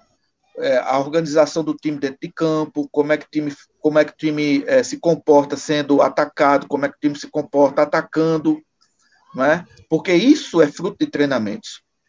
Né? Isso aí depende de partida. O, o, que acontece é que com a sequência de jogos, isso pode se aprimorar. Né? Mas aí a gente já tem uma noção. Por isso que é importantíssimo esse jogo de domingo. Importantíssimo. Né? Como eu gostaria que, que o Estado Arruda tivesse aberto aí, né, para pelo menos a capacidade de 40 mil pessoas, eu tenho certeza, né, se nós não tivéssemos esses problemas sanitários que nós estamos passando aí, eu tenho certeza que, que o Arruda iria dar mais de 20 mil pessoas nessa estreia. Tenho certeza. Mas, infelizmente, por toda essa situação, a gente vai ter um público bem, bem diminuto. Mas, e eu tenho para mim que esse jogo vai ser televisionado, né? deve ser o jogo da TV é, a gente vai perceber, né? Olha, a, como é que está a situação que, desse time, entendeu? Eu acho que se passar é no Premier, viu? Porque a Globo esse ano transmitirá o Pernambucano aos sábados. Bom, aí eu não, realmente aí eu não sei. É, é, eu sei que esse vai ser o último campeonato que ela transmitirá, né? Parece que já, já definiu isso. Seria, hoje seria. Esse ano vai ser o último campeonato. Aí eu não sei. Porque também, Maurício, ela tem um, aquele horário padronizado aos domingos, né? Que é de futebol. Né? Então, em tese, é, é alguma porque, partida André, de futebol vai passar, né? É porque, veja, a Globo não transmitirá futebol nem em São Paulo, nem no Rio. Perdeu as duas, as duas transmissões. Então ela mudou a grade dela para no domingo não ter jogo de futebol. Mudou para o sábado. A Globo Nordeste encontrou a solução transmitindo sábado. Entendeu? Porque é, o, o, o, o, a Globo transmitia jogos dia de sábado, né? As transmissões da Globo eram dia de sábado, depois que o futebol passou para o domingo. Inclusive o esporte espetacular era no sábado. Né? Década de 80, ali, início da década de 90, o Campeonato Brasileiro, a rodada era no sábado. Mas aí depois a Globo saiu inventando, né? Botou sábado de noite, todo domingo de noite, domingo de tarde, enfim. É, então. É... Então, nesse caso aí, é, é pior ainda. Então, ter, teria que ver em loco. Né? Mas aí já tá, tem imprensa para ver, entendeu? Enfim. Vai ser importante essa primeira partida, vai. Agora, a, finalizando, que é uma, uma incógnita, né? com todas essas nuances que, que vocês já colocaram aqui, a situação de Náutico de Esporte com campeonatos concorrentes, que é a Copa do Nordeste, etc e tal. Ah, enfim, a gente vai precisar de algumas rodadas para a gente ter mais uma, uma visão é, um pouco melhor de como é que vai estar a situação do Santa Cruz no Campeonato Pernambucano. Sem lembrando, falar André, dos clubes do interior, né? Lembrando que o Santa tem os clássicos no final do campeonato, que foi uma tabela extremamente é. favorável ao Santa.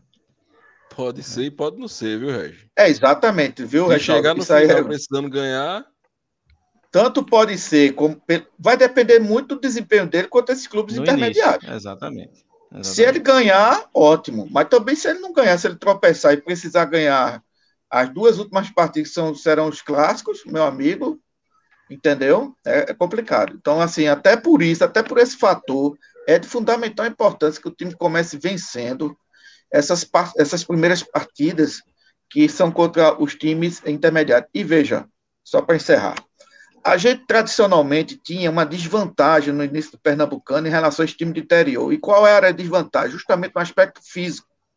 Enquanto os times do interior já se preparavam para o Campeonato Pernambucano em meados de outubro, de novembro, de dezembro, já se preparando para o Campeonato Pernambucano, entrava aqui com a, né, fisicamente na ponta, e a gente não, a gente tinha as férias dos jogadores e entrava no Campeonato Pernambucano o quê? Com 10, 15 dias time retornando de férias. Então era um, desequilíbrio, pelo menos do aspecto físico, muito grande. E os times do interior, alguns times do interior, tiravam vantagem disso. Esse ano, essa vantagem não vai acontecer. Porque, como o Reginaldo falou, e muito bem falou, o Santa Cruz já vem treinando desde novembro e dezembro. Eu então, quero crer que. Tempo, isso, André. fisicamente. Estava em desvantagem. Né? Exatamente. Tem uma razão de ser, né? Entendeu? Então, assim, fisicamente, a gente já não vai ter esse problema em relação aos times menores. Ok, então vamos rodar aqui, vamos ler alguns, alguns comentários para a gente encerrar a live. Valdec, ô, ô, Maurício, só corrigindo o Valdec, é. Valdec é, era Raul, Marinaldo, Marcão, Tanta e Eduardo. Era Eduardo. Mazo, Lete Ataíde, Mazinho, Marcelo e Vanx. Quinho só jogou em 93 e 95. Foi, Quinho chegou em 93. Eduardo. É. E o treinador era o nosso amigo Bigodão, né? Era Montenegro, Montenegro, né? Era Andy Montenegro. O preparador, e o preparador físico era o Gordão, Marcos que Melo. ia de. O Gordão Marcos que ia Melo. de moto. Exatamente, Marco Melo, que ia de moto pro Arruda e botava saco de é, eu não entendi tá. aquele, tá. aquele preparador físico, não. Nunca vi na Preparador físico tem dificuldade para andar, meu amigo. É. Ele colocava, não ficava com a respiração ofegante. Ele colocava físico falava o que Mas os veja, outros tinham que fazer. Respeito o gordo. É, exatamente. É. Veja, e, e, e, o treinamento na praia de Boa Viagem, Marcos ele botava um saco, um saco de, de, de, de, de areia nas costas dos jogadores, o jogador sair correndo é com areia fofa, meu amigo. Era um negócio desumano, entendeu? Vamos ler Não, mas aqui os comentários do Marcos pessoal do Melo, você via ele andando. Meu amigo, ele andava com dificuldade. Você olhava assim, poxa, é um preparador físico. E fez um bom trabalho. Era um preparador físico renomado, certo? Depois Mas ele passou até fosse no esporte, pela foi, aparência, você contratava não. Ele foi pro esporte depois, não foi também? Foi. Acho que ele, ele teve uma passagem no esporte. Que você até pensava, poxa, ele não cuida nem do físico dele, É mas impressionante. fez um, fez um bom trabalho. Vamos ler aqui. No nosso grupo, certo? Exclusivo de membros, para comentar na live, o Álvaro escreve: Vocês não acham que a partir do momento que se exige um exame para 3 mil pessoas e não se possibilita fazer a mesma coisa, e não se, não se possibilita fazer, é a mesma coisa que proibir, já que o preço do exame é mais que o dobro do preço de um ingresso? É complicado. Como a gente disse, complica, tem sua importância, mas que complica a ida do torcedor ao estádio, complica. Entendeu? Dificulta muito, né? Dificulta.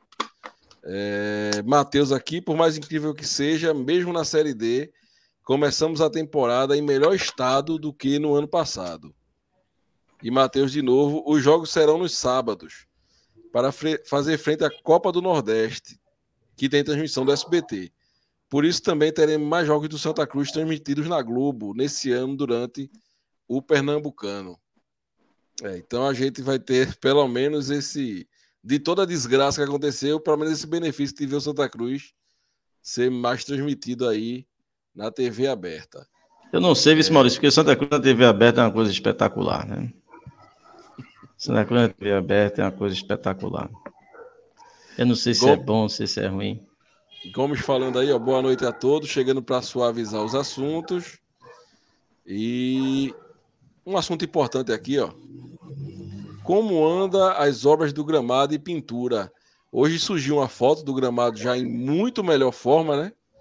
Mas segundo o engenheiro lá da, da empresa contratada, vai melhorar ainda daqui para domingo.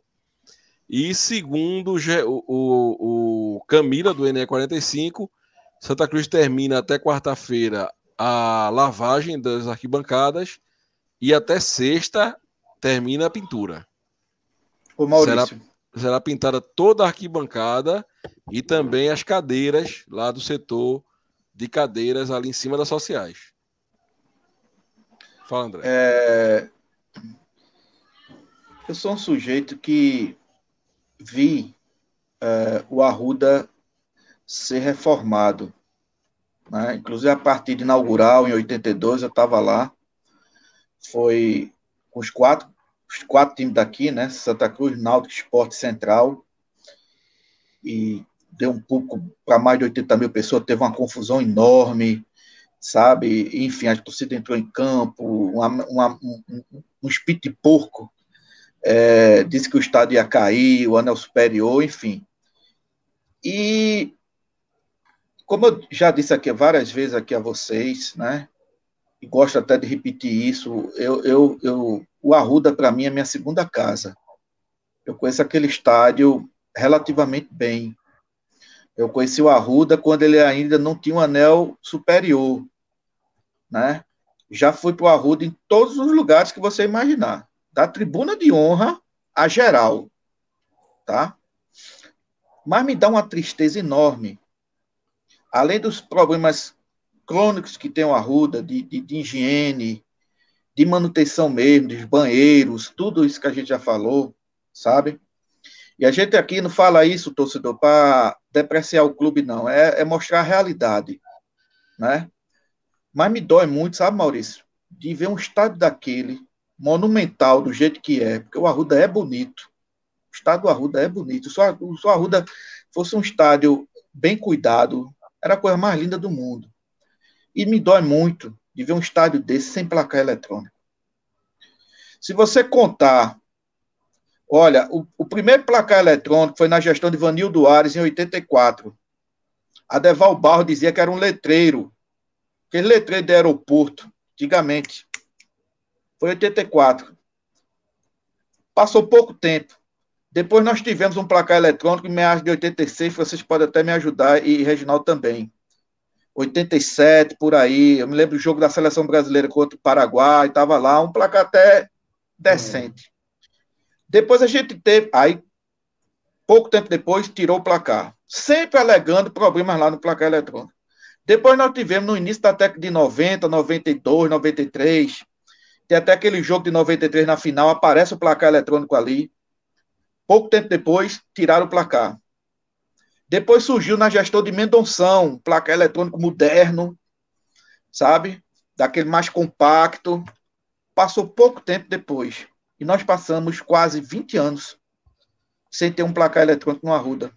Tem um cronista aqui em Recife que dizia assim: não dá para engolir, é, não dá para aceitar o Arruda sem placar, alguma coisa desse tipo. E nós tivemos aí, há, há dois anos atrás, mais ou menos, um placar eletrônico modesto que é o nosso estado, mas pelo menos eficiente. E a gente que acompanha futebol, né? A gente que gosta de futebol, que a gente não perde uma partida de futebol, qualquer que seja ela, a gente é acostumado a ver placa, placa eletrônica em, em estádios, mas muito, muito inferior ao Arruda. Em verdadeiros alçapões, estádio feio, horrível, capacidade de 3 mil pessoas, 5 mil pessoas, 10 mil pessoas, mas está lá um placar eletrônico, modesto, mais eficiente lá. E o Arruda não tem placar eletrônico. Aí, mais uma vez, eu faço aqui, em nome até, vou até usar, em dizer em nome dos nossos amigos aqui, integrantes do podcast Bibiribe 285. Atenção, a Comissão Patrimonial de Santa Cruz. Por favor, Coloca um placar eletrônico no Arruda.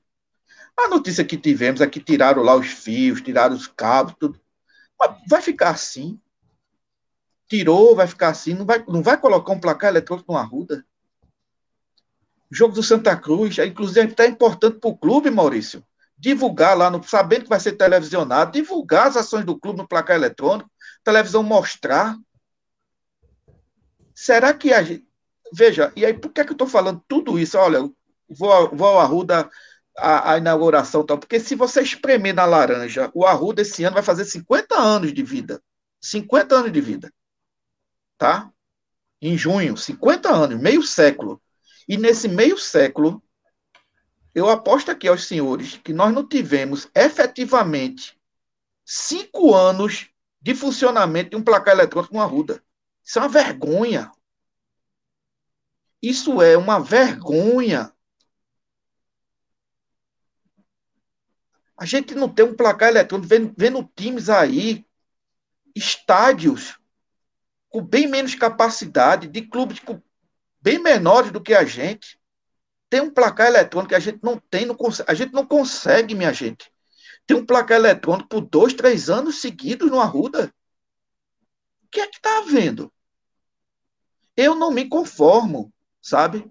Eu não me conformo de entrar no estádio José do Rego Maciel e não ter placar eletrônico. Não me conformo. Então, assim, pelo amor de Deus, é um apelo que eu faço de um tricolor que tem o Arruda como sua segunda casa. Pelo amor de Deus. Coloca um placar eletrônico no Arruda. Informação hoje é essencial, minha gente. Porque, para mim, o Arruda sem placar eletrônico é o espelho da completa falta de respeito que o gestor do Santa Cruz tem para com sua torcida. É você entrar naquele estádio e não ter um simples placar eletrônico. Para mim, é, um, é uma tapa na cara do torcedor do Santa Cruz. A gente passa vergonha. A gente vai para a Ilha do Retiro, tem lá o placar eletrônico deles. Nos aflitos tem um placar eletrônico. A gente vai para o maior estádio particular que nós temos aqui, que é o terceiro ou quarto do país, alguns falam do mundo, não tem um placar eletrônico, rapaz. Não pode se fazer uma parceria para se colocar. Porque os outros estádios, Maurício, tem placar eletrônico e você não vê notícia de furto de cabo, de, de, de, de, de nada. Você não vê notícia de que está quebrado e, e acabou, não tem mais jeito, não se recupera, não se ajeita. Só no Arruda acontece essas proezas, rapaz. Tudo é mais difícil no Arruda, André. Fica aqui meu, meu registro, meu protesto, e eu vou ser chato. eu vou ser chato. Eu vou ficar marcando aqui essa história de placar eletrônico. Porque eu acho inadmissível. Ah, mas o clube não tem dinheiro. Ah, o clube não sei o quê. Se virem, meu amigo. Se virem. Estão ali porque não são gestores, não se acham competentes. Né? Eu, eu não tenho competência para gerir o Santa Cruz. Eu reconheço minha, minha incompetência, minha incapacidade. Então eu nem chego, chego nem perto. Sou torcedor, pago minha mensalidade só, chego nem perto. Mas estão lá, não se acham competentes. Meu amigo, bota um placar eletrônico. A gente está pedindo muito. Está se pedindo muita coisa, Maurício? De forma Francisco, nenhuma. pedir um placar eletrônico para o Arruda. Vai ficar meu protesto aqui. E eu espero que a diretoria do Santa Cruz né, compreenda essa situação e coloque um placar eletrônico. A gente não quer um placar eletrônico como tem na Arena Pernambuco, nessas arenas não. Mas um placar eletrônico, pelo menos decente. Esse último que está aí, dá até para engolir. Mas o que não dá para engolir é um estádio que já recebeu seleção brasileira, que já botou mais de 90 mil pessoas, entendeu? Um estádio que tem uma história no futebol nacional, um estádio em que Zico fez o último gol da carreira dele vestindo a camisa da seleção brasileira, um estádio em que Ronaldinho, Ronaldo Fenômeno, Ronaldo Nazário vestiu a camisa da seleção brasileira pela primeira vez. É um estádio que tem história futebol nacional e não tem placar eletrônico. Isso aí é que é uma vergonha. André, você está certíssimo na sua reclamação. É uma vergonha, uma das vergonhas dessa gestão é receber o estádio do Arruda com placar eletrônico e não colocar para funcionar, para uso. É uma vergonha, é, é de uma falta de, de, de cuidado, de competência, De zelo. de zelo, de carinho, uma falta de visão empresarial, porque ali também passam parcerias para o Com clube. certeza. Olha, é a cara dessa gestão do Santa Cruz. O que aconteceu com esse placar? Roubaram os cabos. Esse cabo é da NASA, menino. Que não pode comprar e botar. Não tem dinheiro para comprar esse cabo. É, Olha, eu, eu custo acreditar que, que, que o problema do Santa Cruz não exista é, é, é, nenhum parceiro para viabilizar uma compra de cabo dessa e, e- ou até outro placar que prometeram prometeram ano passado telão do nível da Arena Pernambuco. Não é isso que a gente está pedindo. Nem é isso que nós estamos pedindo. Botem o placar que está lá para funcionar. Porque é uma vergonha. Faça o seguinte: bota o placar para funcionar e tira a bodega de água mineral. Faz a troca. É isso, senhores. Quer falar, Francisco? de André, que você complementou, Maurício, vou lembrar da observação de Felipe.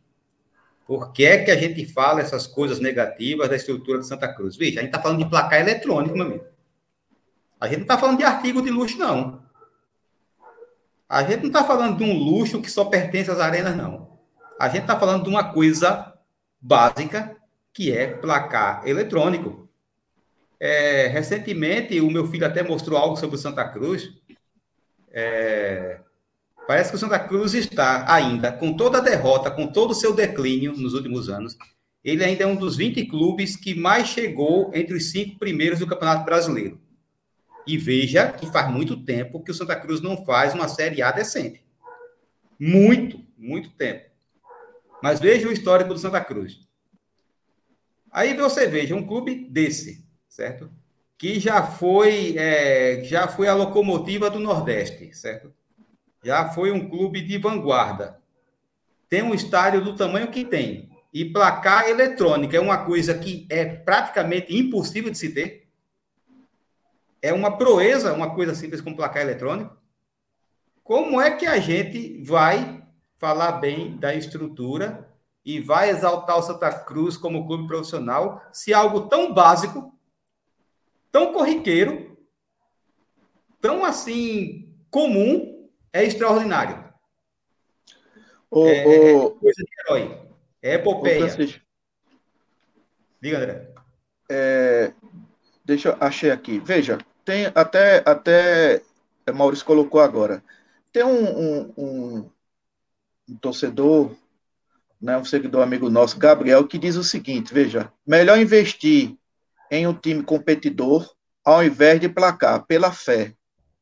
Gabriel, é justamente nesse pensamento seu que eu estou aqui ouvindo há 40 anos essa situação. Eu acho que não é incompatível uma coisa a outra, não. E não é coisa de outro mundo você ter um time competidor, né? um time que consiga dentro de campo as vitórias necessárias, e ao mesmo tempo o estádio do Arruda tem um placar eletrônico. São coisas totalmente possíveis. Não é nenhuma catástrofe você ter uma as duas coisas ao mesmo tempo, não. Como você está colocando aqui. Entendeu? É, a gente precisa pensar alto. A gente precisa pensar. Veja, não é nem questão de pensar alto, é pensar o normal. Você, Gabriel, você se sente ah. bem em entrar no estádio como a Arruda, olhar para um lado e o outro, aquele estádio monstruoso que tem, né? Gigantesco, né? E, e não ter e não ter um, um placar eletrônico. E você vê estádios bem menores, com, talvez com 10%, 15% da capacidade do Arruda, e está lá um placar eletrônico. O que é que isso tem a ver com o time competidor? Entendeu? Veja, o Santa Cruz já recebeu vários jogos importantes. O Santa Cruz recebeu shows. Os maiores shows, né, no estado de Pernambuco foram para o Arruda shows internacionais de grande porte. Por quê? Porque o nosso estado, nosso estádio, e aí, queiram ou não queiram os juízes, vamos lá, o nosso estádio, o estádio José do Rego Maciel, é o maior palco de espetáculos de Pernambuco. Eu vou colocar espetáculos lato senso, não é só futebol, não. A gente já fez ali Paixão de Cristo, do Recife. A gente já recebeu os menudos na década de 80, né, Francisco? Francisco foi pro show dos menudos. Não, isso foi né?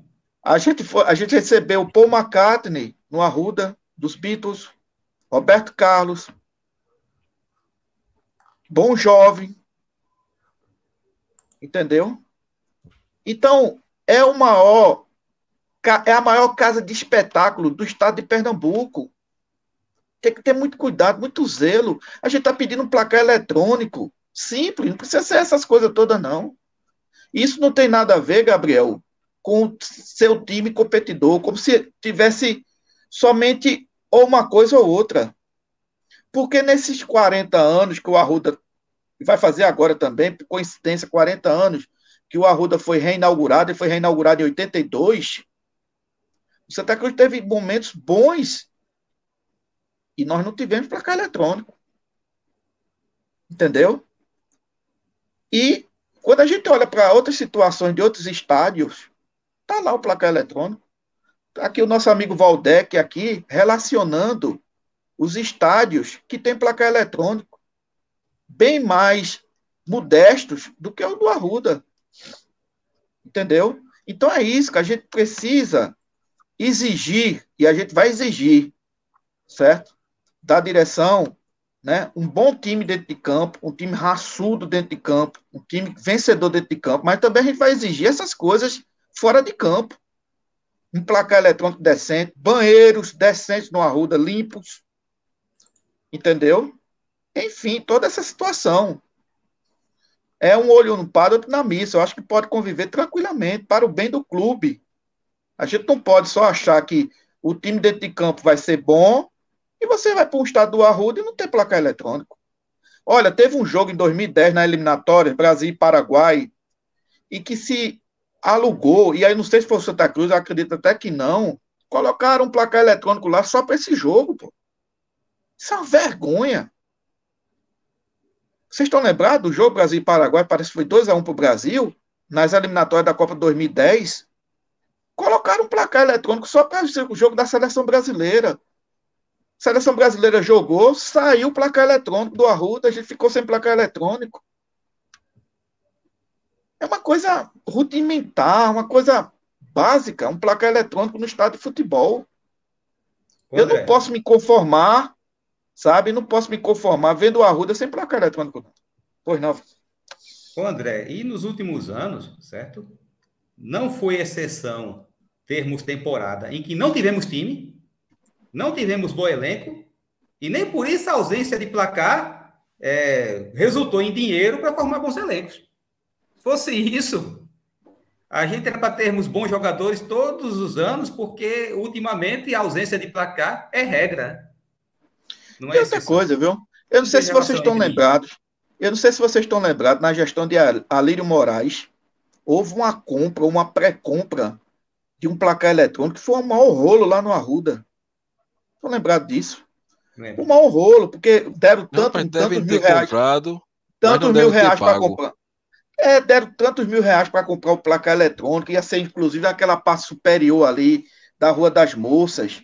Já tinham comprado, pagaram inclusive uma, uma, uma entrada, o placar parece que vinha do Rio Grande do Sul, e aí depois é, é, é, é, rescindiram o contrato. Parece que é uma coisa que, que não pode ser colocada numa ruda. Parece que placar eletrônico mexe com as estruturas do nosso dirigente. Eu não sei que diabo é que acontece. Tudo é e é o difícil. O pessoal lá no né? Arruda, o pessoal lá no Arruda não é, não é muito chegado a ter placar eletrônico, não. Parece que gosta mesmo da tempo, sabe, Maurício, do tempo das cavernas, da, da máquina Olivetti, que a gente tanto bate aqui. Pronto. Né? O Santa Cruz é uma máquina Olivetti, é, vive do passado. Né? Não, não se moderniza nunca esse clube. É, Para encerrar. Um comentário, acho diga, que é de Valença, diga. quando ele fala que para mim, essa questão de placar eletrônico é bobagem. Tem clubes gigantes do Brasil que nem está. Mas, meu amigo, já que você tem estádio, o básico é ter o placar. Já que você optou por ter um estádio, o básico é ter o placar. Que veja, é, é bom deixar claro, a gente não está pedindo nada de extraordinário, não. Placar é básico. Cômodo é, numa casa ô, não é básico. Ô, ô, Francisco, é como ter grama. Pronto. Ter grama é para jogar grama. no estádio. É o placar. Você entra, você chega no jogo, você não sabe o placar, você não acompanha, porque tem. E clubes menores conseguem. Clubes menores conseguem isso aí. O que deixa a gente perplexo é a dificuldade que existe no Santa Cruz para se ter o básico. A gente não está falando de dificuldade para ter a folha salarial que Fortaleza tem hoje, não. A gente está falando de básico. Básico do básico. Agora, como é que a gente vai exigir profissionalismo no Santa Cruz se qualquer coisa que é rotineira vira fora do comum? É, enfim, viu? Para encerrar a live, é, deixa eu ler aqui o comentário do nosso amigo Ivaldi Brito, de Itapevi, São Paulo. Sempre fui contra golpe, ou seja, não esperava que o senhor Joaquim trouxesse essa turma de volta. E quanto futebol, depois de tantas decepções, só resta torcer. E nada de bom. Nada de bom que viesse era digno de elogios para essa direção depois de tudo que passamos. Saudações tricolores. É por aí mesmo, viu? É por aí mesmo. Vamos embora encerrar a live? Vamos embora. Vamos embora. Já uma hora e quarenta de live, né? Cansamos um tá. bocado aí os espectadores. Tá bom demais. Então vamos embora. Vocês nos acompanham. Eu acho que sábado a gente deve ter um, um pré-jogo e domingo, né, à noite, o pós-jogo. Tomara a Deus que seja um pós-jogo de vitória, viu? Era o que eu já ia dizer, viu? Que derrota no passado. Tá brincadeira, viu? Era Pelo tome paulada e a gente presente, né? Que a gente não podia. É, a gente não podia largar o barco, certo? a gente estava sempre presente, mas tinha dia que dava vontade de dizer, ó, oh, pessoal, vou pós-jogo não. Eu acho que vai ser, eu acho que vai ser, eu acho que vai ser 2 a 0, dois gols de Walter, só para matar Francisco de raiva. Não, olhe, veja só. Se o juiz fizer gol com o gol do Santa Cruz, eu vou comemorar. E quanto mais Walter. O Gandula faz um gol na sua vou comemorar. Se Walter fizer. Olha, se Walter for artilheiro do campeonato e dizer eu dedico esse título ao idiota do Francisco, que falou muita besteira, eu vou ficar feliz. Não vou ficar trocando farpa com ele. Vou não. mandar, vou mandar botar dois biscoitinhos trelosos de chocolate ali atrás do gol para ele, ele avistar lá o bichinho e ele vai. Aí ele vai ficar vai em impedimento toda hora, André. Vamos embora. Fiquem todos com Deus, Deus abençoe a todos e viva o Santa Cruz Futebol Clube. Viva!